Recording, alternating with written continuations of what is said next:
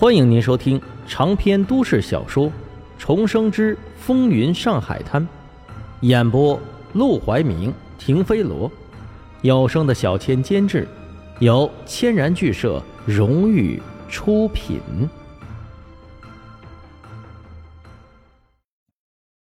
第三十二章抢钱。沈梦生看着他认真严肃教导自己的模样，心里不禁一暖。能在忍饥挨饿的状态下还不忘良心，实在是难得。自己是来到了一个好人家。二叔，你放心吧，我就算是坑，也是坑那些欺行霸市之人，绝对不会坑好人的。十六铺是大上海最热闹的地带，东起黄浦江，西至城壕，北边一直延伸到了法租界，南边又有王家码头街。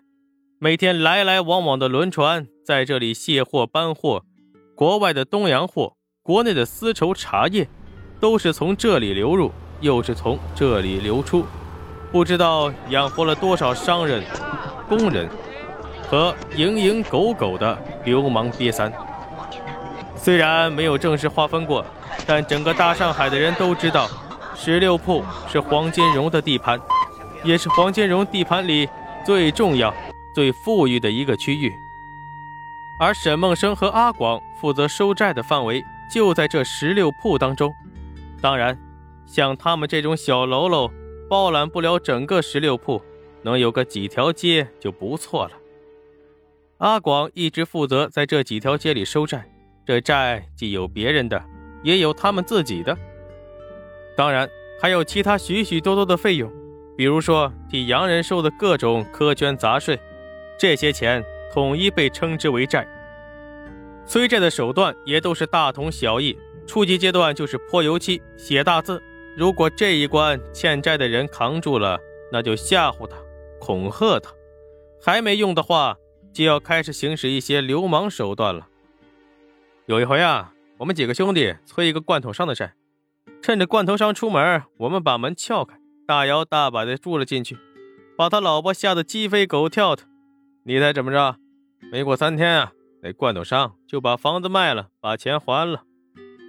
听完阿广得意的吹嘘，沈梦生只好奇一件事：这些人明知道是荣叔要钱，也敢欠着不还。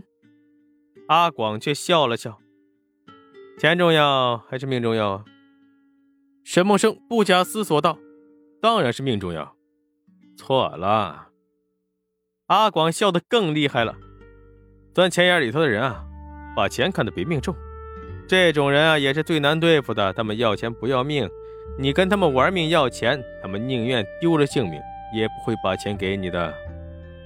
果然，这一天他跟着阿广，又是泼油漆，又是写大字，又把人叫出来拳打脚踢，各种手段都使了一遍，学了一回，愣是一毛钱都没要出来。等到天快黑的时候，阿广忙着有事回家，便宣告。这一天的行程结束，匆匆忙忙的跑了。沈梦生看了看自己外套上不小心染上的油漆，无奈的摇头。这要债可比收盘子钱难多了，想在这件事上做得让黄振义满意，恐怕不简单呢。到了晚上，沈梦生溜达着来到周老板的饭馆门口，果然，小张、小陈已经等在那儿了。打听出来了吗？沈梦生一边往饭馆里走，一边问：“两人赶紧跟上，争着抢着汇报。打听出来了，杜明啊，就是个土蛋，家里还有个哥哥叫杜邦，这俩人没一个好东西。这杜邦是开货车的，杜明呢，就是在码头帮人卸货的。两人靠着力气大，做事又狠，收了几个小弟，也有自己的小团队，经常欺负好人，干些那个见不得人的买卖。”听到这儿，几人已经走进饭馆坐了下来。沈梦生喝了口热茶，都有小弟了，这么厉害，怎么还住在棚户区？嗨，那是因为那哥俩花的比赚的多，欠了一屁股债。就说这杜邦吧，他好色，不管赚多少啊，全都花女人身上。那杜明呢？那杜明好赌啊。每天晚上不是打花牌就是搓麻将，要不然就是去抽大烟。听小喇叭说他瘾还不小，上回没钱被人家烟馆赶出来，他直接冲进去抢别人的烟抽，被臭揍了一顿，还乐呵呵的。听到这里，沈梦生直接露出个冷笑，看来不用他做什么，这两兄弟自己都能把自己玩死。可是他必须得给赖子乞丐一个交代。这事儿你们办的不错。沈梦生点了点头，表示肯定。小张、小陈一听到这儿，顿时喜出望外，眼巴巴着看着他。呃，那我们现在能做你小弟了吗？沈梦生笑了起来。你们已经是了，不是我小弟，我会吩咐你们做事吗？一听这话，两人高兴的都不知道说什么好了。从此以后，他们也是有大哥的人了。而且大哥还是黄振义的手下，四舍五入，等于他们也是黄金荣的小弟了。这要说出去，该多么威风啊！你们帮了我一个大忙，我也得送你们一个见面礼。过来，靠近点给你们指条财路。两人听到这话，立即神色认真的把耳朵凑了过去，听着，今晚十一点半左右。南汇区一个开烟馆的老板会去方邦东路第三条巷子，给他养在那的一个相好送生活费。你们只要把他堵在巷子里，蒙住脸，抢了钱就跑，没人抓得到你们。果然是抢钱，虽然早有心理准备，可真听到了，小陈和小张又有些犯怂。啊，那他要报了警，查出来是我们可怎么办？放心，他不敢报警。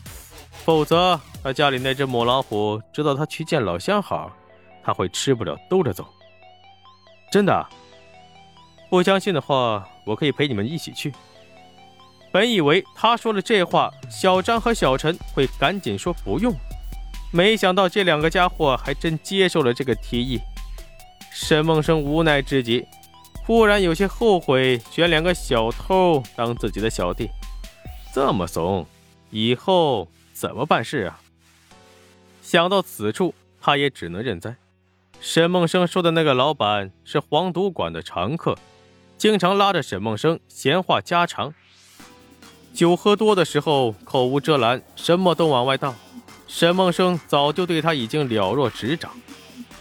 十一点半，那老板果然哼着小曲儿出现在巷子里。巷子虽然黑，但因为走了无数回，老板倒是一点都不害怕。尤其是想到马上就能见到自己风骚的老相好，心里那更是美得很。只是当他走到巷子中间的时候，黑暗中猛然窜出来一个黑影，一把捂住了他的嘴。